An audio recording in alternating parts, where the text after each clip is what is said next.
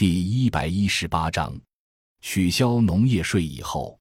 进入世纪之交，中国经济持续增长，城市工商业税收占比越来越大，农业 GDP 占比持续降低，国家具备了取消农业税的条件，并在二零零六年取消了农业税及专门向农民收取的各种费用。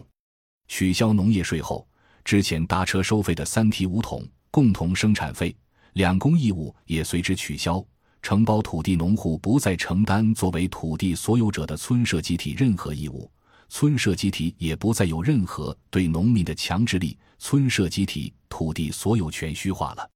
在缺少其他集体资源的情况下，村社集体不再有能力解决一家一户不好办、办不好和办起来不合算的事务，户外村内公益事务陷入无人负责的严重供给不足之中。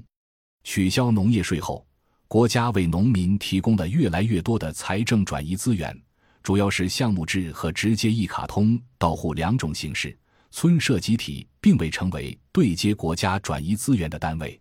结果是，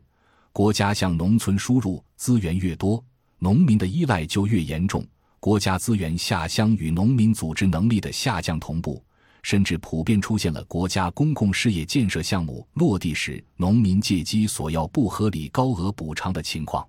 取消农业税前向农民收钱难，取消农业税后给农民办好事也很难。